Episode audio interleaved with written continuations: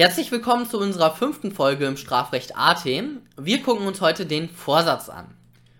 Vorsatz bezeichnet das Wissen und das Wollen bezüglich der Verwirklichung aller Elemente des objektiven Tatbestands. Ja, das ist so die Standarddefinition, müsst ihr kennen. Nach 15, warum ist der Vorsatz überhaupt so wichtig? Nach 15 ist für alle Delikte grundsätzlich ein vorsätzliches Handeln erforderlich. Paragraph 15 sagt nämlich, strafbar ist nur vorsätzliches Handeln, wenn nicht das Gesetz fahrlässiges Handeln ausdrücklich mit Strafe bedroht. Also wir müssen erstmal gucken, hat er vorsätzlich gehandelt? Und nur wenn das Gesetz, wie zum Beispiel im Paragraph, im Paragraph 222, eben die fahrlässige Tötung unter Strafe stellt, nur dann kann die Fahrlässigkeit reichen für eine Strafbarkeit. Die Ausnahme, wie ich gerade schon gesagt habe, eben beispielsweise die fahrlässige Tötung in 222. Man kann, und das ist auch noch ganz wichtig, man kann nicht gleichzeitig vorsätzlich und fahrlässig handeln. Entweder man handelt vorsätzlich oder man handelt fahrlässig. Man kann nicht beides gleichzeitig tun. Gut, dann der Prüfungsaufbau. Wo thematisieren wir den Vorsatz? Wir thematisieren den Vorsatz natürlich im subjektiven Tatbestand, wo wir uns der inneren Tatseite des Täters zuwenden. Also, was hat der Täter ja innerlich gewollt, gewusst, ja, und so weiter. Und hier thematisieren wir den Vorsatz zum einen, aber wir thematisieren hier auch sonstige subjektive Merkmale, wie zum Beispiel die überschießende Innentendenz, oder eben die Mord Mordmerkmale der ersten und dritten Gruppe, beispielsweise die niedrigen Beweggründe. Zum Beispiel, ich töte jemanden aus Eifersucht, weil der hat die X als Freundin und ich habe mich in die X verliebt und der ist jetzt der Freund der X und das kann, damit kann ich überhaupt nicht leben. Gut, und dann töte ich den. Dann kommt möglicherweise das Mordmerkmal der niedrigen Beweggründe in Betracht. Und das ist natürlich auch innerlich, weil innerlich habe ich als Täter Eifersucht verspürt. Deswegen thematisiert man das im subjektiven Tatbestand. Der dritte Punkt, und das vergisst man häufig, das ist der sogenannte Tatbestandsannex, beziehungsweise die objektiven Bedingungen der Strafbarkeit. Zum Beispiel die Schlägerei aus 231 oder der Vollrausch aus 323a. Nun fragt ihr euch, ja, wieso stehen die dann nicht im objektiven Tatbestand? Sondern man muss da noch was Zusätzliches dranhängen. Deswegen auch der Name Tatbestandsannex. Und das Wichtige hier bei den objektiven Bedingungen der Strafbarkeit, man muss auch nur so zwei, drei kennen, ist, dass der Vorsatz sich nicht auf die objektiven Bedingungen beziehen muss. Also, wir kennen ja die Definition, Vorsatz ist Wissen und Wollen bezüglich aller Elemente des objektiven Tatbestands und diese Schlägerei oder das Merkmal des Vollrausches aus 323a, die befinden sich jetzt nicht im objektiven Tatbestand, folglich muss sich der Vorsatz nicht darauf beziehen. Perfekt. Dann wie immer Rechtswidrigkeit Schuld. Also unser dreistufiger Aufbau, Tatbestand, Rechtswidrigkeit, Schuld. Noch ein wichtiger Punkt wann muss Vorsatz überhaupt vorliegen? Und hier müsst ihr unbedingt das Wort Koinzidenzprinzip kennen. Was sagt das Koinzidenzprinzip aus 16 Absatz 1, 8 StGB aus? Man muss bei Vornahme der tatbestandlichen Handlung Vorsatz gehabt haben. Wer bei Begehung der Tat einen Umstand nicht kennt, der zum, Tat, zum gesetzlichen Tatbestand gehört, handelt nicht vorsätzlich bei Begehung der Tat, steht in Paragraph 16 und Paragraph 8, da steht nochmal drin, eine Tat ist zu der Zeit begangen, zu welcher der Täter eben gehandelt hat. Also es kommt auf die tatbestandliche Handlung an. Gucken wir uns zwei einfache Beispiele an, wo das eben nicht der Fall ist, damit das klar wird. Der Dolus Subsequenz. A geht ins Restaurant, er hängt seine Jacke an der Garderobe auf. Nach dem Essen zieht er sich seine Jacke an und verlässt das Lokal. Zu Hause angekommen stellt er fest, dass das gar nicht seine Jacke ist, möchte diese Jacke aber behalten. Und jetzt ist natürlich die tatbestandliche Handlung eben diese Wegnahme der Jacke von der Garderobe und das Anziehen der, äh, dieser Jacke. Aber das ist kein Diebstahl, weil der Vorsatz wurde erst nach der Tatbegehung gefasst. Also er war ja schon zu Hause angekommen, da war schon alles längst passiert. Und erst dann wusste und wollte er die Jacke behalten. Dementsprechend trat der Vorsatz hier erst später ein und nicht bei Tatbegehung. Und dann natürlich noch das Gegenteil davon vom Dolus Subsequenz, das ist der sogenannte Dolus Antezedens. A geht ins Restaurant, er hängt seine Jacke an der Garderobe auf. Am Anfang des Essens fällt ihm die Jacke des B auf, die ihm gefällt. Nach dem zwölften Gang seines Mittagsmenüs hat er völlig vergessen, dass er die Jacke des von B mitnehmen wollte. Nichtsdestotrotz verwechselt er seine Jacke und die Jacke des B. Zu Hause angekommen stellt er fest, dass das gar nicht seine Jacke ist und möchte diese behalten. Also er hatte Vorsatz, er wollte die Jacke wegnehmen, hat dann aber gegessen, also nach zwölf Gängen hat er es komplett vergessen, hat diese dann aber auch noch später verwechselt, sodass er dann tatsächlich die Jacke des B weggenommen hat. Hier lag der Vorsatz natürlich vor Tatbegehung vor und nicht bei Tatbegehung. Dementsprechend liegt hier auch kein Vorsatz vor. Kommen wir wieder zu was ganz Wichtigem. Das sind jetzt die Stufen des Vorsatzes. Wir haben zum, zunächst einmal die erste Stufe, das ist der Dolus Directus ersten Grades, die sogenannte Absicht. Dann haben wir die Wissentlichkeit, die, der Dolus Directus zweiten Grades und den Eventualvorsatz, den Dolus Eventualis. Und wie man schon aus der Definition folgen kann, besteht der Vorsatz aus einem Wissenselement und aus einem Wollenselement. Oder wenn man es anders ausdrücken möchte, man hat ein kognitives Element, das ist das Wissenselement, und man hat ein volontatives Element, das Wollenselement. Und ich würde euch auch empfehlen, zumindest beim Eventualvorsatz immer zwischen diesen beiden Elementen zu unterscheiden. Also beim Eventualvorsatz muss man das machen. Kommen wir dann zum Absicht, zur Absicht. Dolus Directus ersten Grades. Scharfschütze S befindet sich im Krieg. Und deutsches Recht gilt natürlich. Mittels technischer Vorrichtungen kann er seinen Feind über eine Kamera live verfolgen. Der Feind F befindet sich drei Kilometer entfernt. S will unbedingt den F töten und schießt in Richtung des F, aber wegen der großen Entfernung weiß er nicht sicher, ob er ihn treffen wird. Wir haben also hier das Wissenselement und das Wollenselement. Und das Wissenselement, das rückt etwas in den Hintergrund. Das ist nicht so stark hier ausgeprägt. Wie, er weiß ja nicht ob, wirklich, ob er den treffen wird. Er schießt nur in die Richtung, weiß aber nicht, ob das wirklich was wird. Aber wir haben hier ein ganz, ganz ausgeprägtes Wollenselement. Nämlich, er will unbedingt den F töten. Das heißt, das Wollenselement ist beim Dolus Directus ersten Grades, das sticht hervor. Also das ragt hervor und überwiegt deutlich dem Wissenselement. Das ist der Vorsatz ersten Grades. Dann haben wir noch den Dolus Directus zweiten Grades. A möchte das mit dem Erbe etwas beschleunigen und befestigt am Flugzeug ihres Vaters eine Bombe. Zwar fliegt der Pilot P das Flugzeug, in den A sich etwas verliebt hat, aber auf dem Weg zum Erfolg müssen eben Opfer hingenommen werden. Auf dem Flug ihres Vaters nach Amerika detoniert die Bombe. Okay, gucken wir uns jetzt hier wieder das Wissens- und das Wollenselement an. Das Wissenselement ist hier ganz ausgeprägt. Sie weiß, äh, wenn jemand auf, wenn eine Bombe explodiert auf einem Flug, dann stürzt das Flugzeug ab und ja, die Überlebenschancen sind ja sehr gering bzw. nicht existent. Also sie wusste, dass eben der Pilot sterben wird. Aber sie wollte das nicht so wirklich, weil sie war ja etwas in dem verliebt. Also bei dem Dolus Directus zweiten Grades, da überwiegt das Wissenselement und das Wollenselement tritt etwas in den Hintergrund.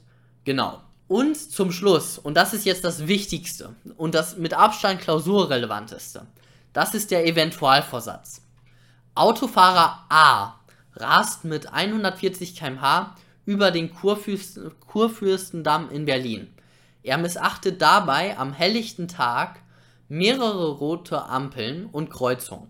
A hält es für möglich, dass er mit einem anderen Verkehrsteilnehmer kollidiert, nimmt dies aber für den Nervenkitzel billigend in Kauf. Okay, wir haben hier ein Wissenselement, das nicht so wirklich ausgeprägt ist, und ein Wollenselement. Weil wusste der A, dass er mit dem O kollidieren wird? Nein, er hielt es nur für möglich. Und wollte der A mit einem anderen Verkehrsteilnehmer kollidieren? Nein, wollte er auch nicht wirklich. Er nahm dies aber billigend in Kauf. Also wir haben hier zwei nicht so ausgeprägte Elemente. Einmal das Wissenselement, was nicht so ausgeprägt ist, und das Wollenselement. Bei dem anderen, da hat je, je, jeweils eins deutlich überwogen. Okay, jetzt in diesem Video möchte ich mich nur mit der herrschenden Meinung auseinandersetzen, was auch in 99% der Klausuren völlig ausreicht. Nur wenn in der Klausur wirklich was angezeigt ist, dass ihr den Eventualvorsatz wirklich, wirklich, wirklich äh, problematisieren müsst, dann würde ich euch empfehlen, vielleicht noch eine oder zwei Ansichten mehr zu, zu nennen. Aber in wirklich 99,999% der Klausuren nennt ihr einfach die herrschende Meinung. Und nach der herrschenden Meinung, und das ist jetzt ganz wichtig, das Wissenselement. Bei dem Wissenselement muss der Täter den Erfolg für möglich halten. Nur für möglich halten. Er muss es nicht wissen. Und nach der herrschenden Meinung bei dem Wollenselement, das zeichnet sich dadurch aus, dass der Täter den Erfolg billigend in Kauf nimmt, beziehungsweise sich eben mit dem Erfolg abfindet. Er sagt sich also, na wenn schon, na wenn schon der O mit mir kollidiert und stirbt, tja, ist halt so. Äh, äh, Nehme ich halt für den Nervenkitzel billigend in Kauf. Also die herrschende Meinung fordert bei dem Wissenselement ein für möglich halten und bei dem Wollenselement ein billiges in Kauf nehmen. Ganz wichtig und das müsst ihr wissen. Jetzt die Abgrenzung zu der bewussten Fahrlässigkeit. Autofahrer A hat ein Bewerbungsgespräch. Er ist spät dran. A fährt mit 60 km/h über eine gerade rot gewordene Ampel. A weiß dabei, dass er mit einem anderen Verkehrsteilnehmer kollidieren könnte, vertraut aber auf das Ausbleiben einer Kollision. Schließlich handelt es sich ja nur um eine Ampel und er fährt auch nur 60 km/h. Nun kollidiert der A mit dem O und der O stirbt. Und jetzt gucken wir uns hier bei der bewussten Fahrlässigkeit die Abgrenzung an. Die herrschende Meinung. Das Wissenselement ist bei der bewussten Fahrlässigkeit komplett identisch. Also bei dem Wissenselement hält der Täter eben den Erfolg auch für möglich bei der bewussten Fahrlässigkeit. Nur die bewusste Fahrlässigkeit unterscheidet sich von dem Eventualvorsatz dahingehend, dass bei dem Wollenselement, also bei dem voluntativen Element, da liegt kein billiges Inkaufnehmen vor, sondern da liegt ein nicht nur vages Vertrauen auf den Ausbleib des Erfolgs vor. Und er sagt, der Täter sagt sich also bei der bewussten Fahrlässigkeit, ja, es wird schon alles gut gehen. Also der Unterschied. In der Klausur, besonders wenn es eben Abgrenzung, Eventualvorsatz, bewusste Fahrlässigkeit ist. Ich kann euch nur empfehlen, den Vorsatz in diesen Fällen wirklich einmal in ein Wissenselement und einmal in ein Wollenselement zu unterteilen. Dann sagt ihr bei dem Wissenselement, er hielt es für möglich und warum er den Erfolg für möglich hielt. Entweder steht schon im Sachverhalt, dann problematisiert ihr das überhaupt nicht, oder ihr müsst das eben, ähm, ja, ihr müsst eben argumentieren, zum Beispiel hier in unserem ersten Fall, wer mit 140 über mehrere rote Ampeln am helllichten Tage auf einer der meistbefahrensten Straßen Berlins fährt, ja, der muss es wirklich für möglich halten, dass er mit einem anderen Verkehrsteilnehmer kollidieren könnte.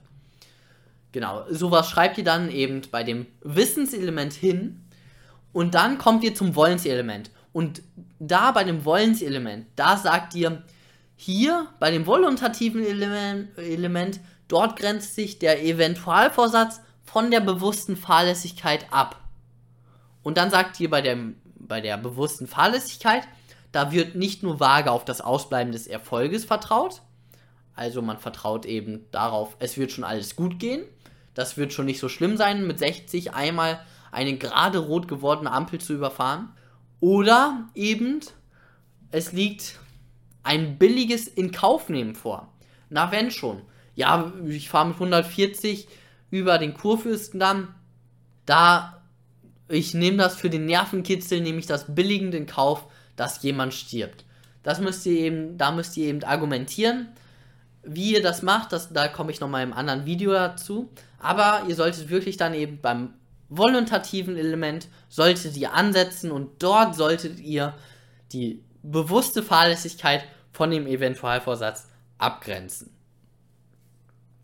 Das ist ganz wichtig. Und warum ist diese Unterscheidung zwischen Eventualvorsatz und bewusster Fahrlässigkeit überhaupt wichtig? Ja, nehmen wir den Fall von gerade. Also bei, dem, bei beiden Fällen ist jemand gestorben. Der O ist gestorben. Gut, haben wir ein Vor wenn wir ein vorsätzliches Handeln haben, dann haben wir die Strafbarkeit nach Paragraph 212, Totschlag, wenn wir einen Eventualvorsatz annehmen. Wenn wir sagen, nee, das war nicht, da lag kein Eventualvorsatz vor, sondern da lag nur bewusste Fahrlässigkeit vor, dann müssen wir beim Paragraph 212 kommen wir dann zum Vorsatz und verneinen den. Zack, Minus. Und dann kommen wir zum Ergebnis, er ist nicht aus Paragraph 212 strafbar. Es liegt kein Totschlag vor. Aber es liegt dann natürlich bei der bewussten Fahrlässigkeit, liegt dann eben die fahrlässige Tötung vor. Aber das ist natürlich auch in der Praxis wirklich ein riesiger Unterschied, ob fahrlässige Tötung vorliegt oder Totschlag oder gar Mord. Bei Mord lebenslange Freiheitsstrafe, bei fahrlässiger Tötung irgendwie bis zu fünf Jahren oder was auch immer. Müsst ihr mal nachgucken bei Paragraph 222. Ist auf jeden Fall ein riesiger Unterschied, ob jemand ja, fünf Jahre oder lebenslang im Gefängnis ist. Deswegen ist diese Unterscheidung so wichtig. Und deswegen prüft ihr dann bei Paragraph 212 beim Vorsatz, kommt ihr dann zu dieser Unterscheidung, liegt Eventualvorsatz oder bewusste Fahrlässigkeit vor. Und wenn ihr dann eben zum Ergebnis kommt, Eventualvorsatz minus er nahm es nicht billigend in Kauf, dann kommt ihr zum, zum Gesamtergebnis, es liegt kein Totschlag vor. Und dann müsst ihr nochmal den Paragraph 222 prüfen. Gut, manchmal ist fahrlässiges Verhalten gar nicht strafbar, das ist auch noch ein Unterschied. Also, wenn ihr sagt, ja, hier lag Eventualvorsatz bezüglich, jetzt hier Paragraph 303, die Sachbeschädigung vor, dann ist er eben strafbar für eine Sachbeschädigung.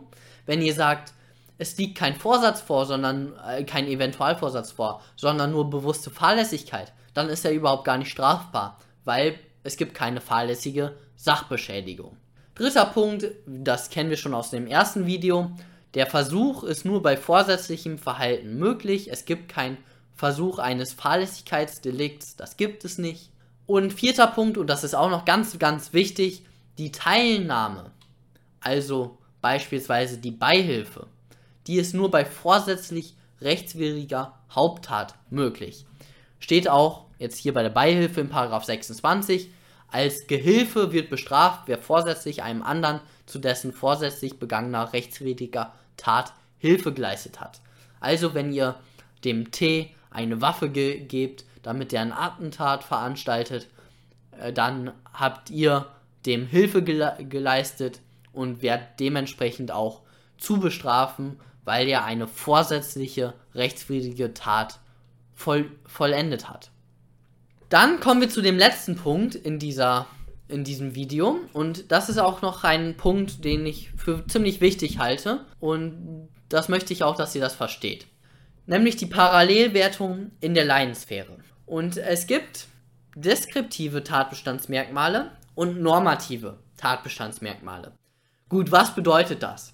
Wenn ihr jetzt gleich oder wenn ihr das Video jetzt pausiert und ihr geht zu euren Eltern, zu eurem Freund, zu eurem WG-Bewohner hin und, und fragt ihn, ja, was ist denn eine Sache oder was ist ein Mensch? Dann wird er auf ein Buch zeigen und sagen, das ist eine Sache. Das Fahrrad ist eine Sache und so weiter. Also das versteht man, das versteht jeder. Das ist ein deskriptives Tatbestandsmerkmal. Und hier haben wir überhaupt kein Problem mit dem Vorsatz. Wenn ihr jetzt aber gleich zu eurem Freund, Freundin, was auch immer geht und fragt, Was ist denn eine Urkunde? Was ist denn beschädigen? Was ist Fremdheit? Ja, dann wird die Person wohl zumindest ja lange überlegen müssen und wahrscheinlich selbst dann noch nicht zu einer richtigen Antwort kommen, wenn es jetzt kein Jurastudent oder Richter oder sowas ist. Und hier an diesem Punkt, bei den normativen Tatbestandsmerkmalen, da ist der Vorsatz problematisch. Hier muss der Täter nämlich nur den rechtlich-sozialen Bedeutungsgehalt erfassen. Er muss nicht wissen, was eine Urkunde ist. Er muss es nicht wissen, was, äh, was die Beschädigung einer Sache ist. Er muss nur diesen rechtlich-sozialen Bedeutungsgehalt erfassen. Auch ganz wichtig, dass ihr das so in die Klausur schreibt, mit rechtlich-sozialen Bedeutungsgehalt und dann Parallelwertung in der Laiensphäre. Wirklich kann ich nur empfehlen, das in der Klausur so zu schreiben. Gucken wir uns das anhand von einem wirklich super Beispiel an, damit das klar wird. T möchte sein bereits bezahltes Buch in einem Buchladen abholen. Da sich kein Verkäufer findet, nimmt er sein Exemplar in der Meinung mit, dass es ihm sowieso schon gehöre. Auf dem Weg zum Parkplatz läuft ihm das Fahrrad, fällt ihm das Fahrrad des Kommilitonen K auf, der ihn den ganzen Tag genervt hat. T lässt deshalb die Luft aus dem Reifen des Fahrrads. Am Fahrrad des Kommilitonen befindet sich auch keine Luftpumpe, da es bereits Abend ist und äh, es ist auch keine Gelegenheit ersichtlich, den Reifen wieder aufzupumpen. T ist davon überzeugt, keine Sachbeschädigung zu begehen, da er den Reifen ja weder beschädige noch zerstöre. Also keine Sachbeschädigung oder Sachzerstörung. Ist der T hier strafbar? Okay, und in Strafrechtsklausuren empfiehlt es sich häufig, den Sachverhalt in Tatkomplexe zu unterteilen. Und wir haben hier einmal den Tatkomplex Buch nämlich die Wegnahme des Buches, ob das strafbar ist, und einmal die Wegnahme äh, oder das ähm, Luft rauslassen beim Fahrrad, ob das strafbar ist. Kommen wir dann zum Tatkomplex 1, dem Buch. Ist es strafbar, dass er das Buch weggenommen hat? Kommen wir zum Tatbestand. Der objektive Tatbestand ist erfüllt. Es liegt eine, die Wegnahme einer fremden beweglichen Sache vor. Das müsst ihr mir jetzt so glauben. Kommen wir dann zum subjektiven Tatbestand. Und das interessiert uns jetzt hier wirklich bei diesem Video, nämlich der Vorsatz. Liegt Vorsatz vor?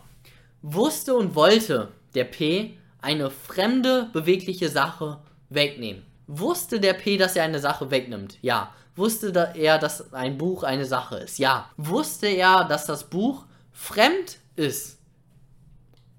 Das ist problematisch, weil der P dachte ja, ich habe bezahlt, es ist meins. Das hat der P gedacht. Und jetzt ist eben die Frage, ja, liegt hier Vorsatz vor? Das Wollen ist kein Problem.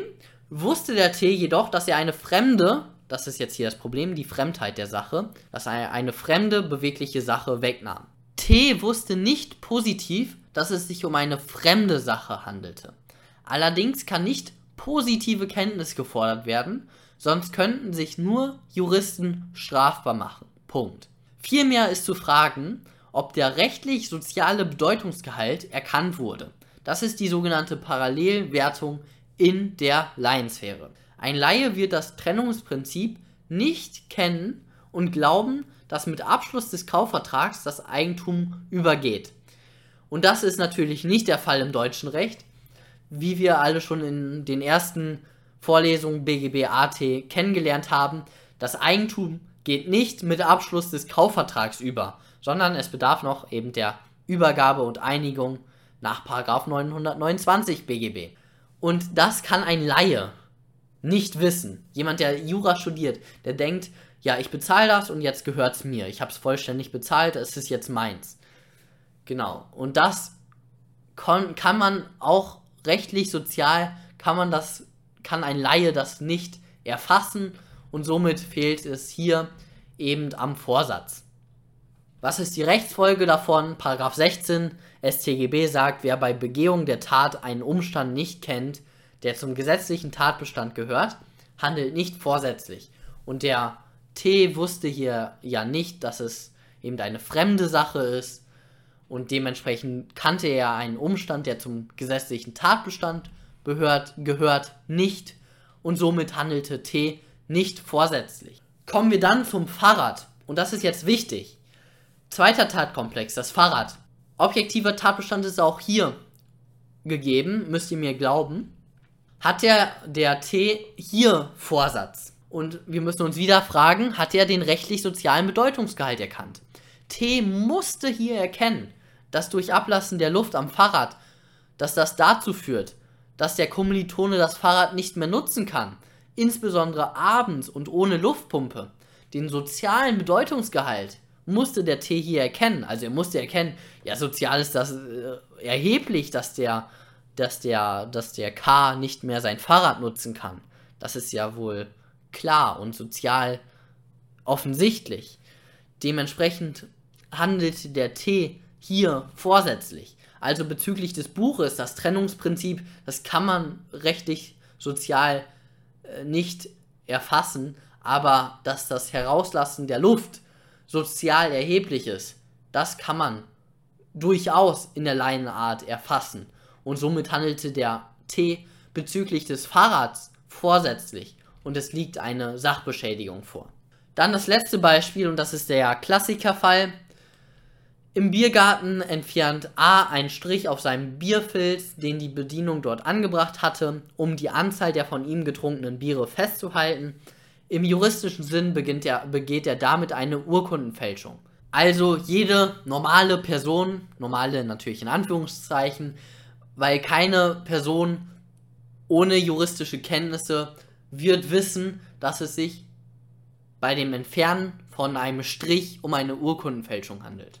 Dementsprechend wusste der A, also Wissen, das kognitive Element, wusste der A hier nicht, dass er eine Urkundenfälschung begeht. Nun müssen wir aber uns fragen, hat er das aber in der Parallel, äh, konnte er das in der Parallelwertung in der Laiensphäre erfassen? Also konnte er den rechtlich-sozialen Bedeutungsgehalt erfassen. Und hier müssen wir ganz klar sagen, dass der A zwar nicht erkennen musste, dass es sich um eine Urkundenfälschung handelt, also er muss das nicht perfekt subsumieren können. Er muss aber aus der Laiensperspektive den rechtlich-sozialen Bedeutungsgehalt erkannt haben, weil ein Laie erkennt, dass der Bierfilz etwas rechtlich Erhebliches festhält. Das erkennt natürlich jeder.